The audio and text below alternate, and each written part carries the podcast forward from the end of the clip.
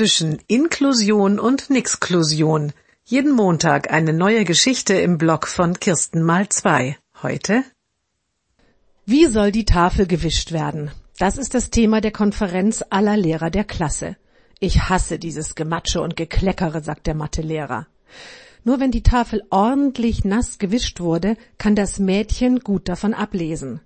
Ich finde einen trockenen Schwamm auch völlig ausreichend, sagt die Lateinlehrerin. Wie der Nasse immer stinkt, ekelhaft. Auf einer trocken abgewischten Tafel bleibt eine weiße dünne Kreideschicht übrig. Auf ihr verschwimmen die Kontraste. Aber das Mädchen kann dann nicht mehr alles erkennen, gibt die Klassenlehrerin zu bedenken. Wir könnten eine elektronische Tafel beantragen, schlägt der Physiklehrer vor. Die kann man mit einem kabellosen Stift beschreiben. So ein neumodischer Kram kommt mir nicht ins Haus, ruft die Direktorin. Man könnte immer zweimal trocken wischen, vielleicht reicht das, schlägt die Englischlehrerin vor. Ja, vielleicht.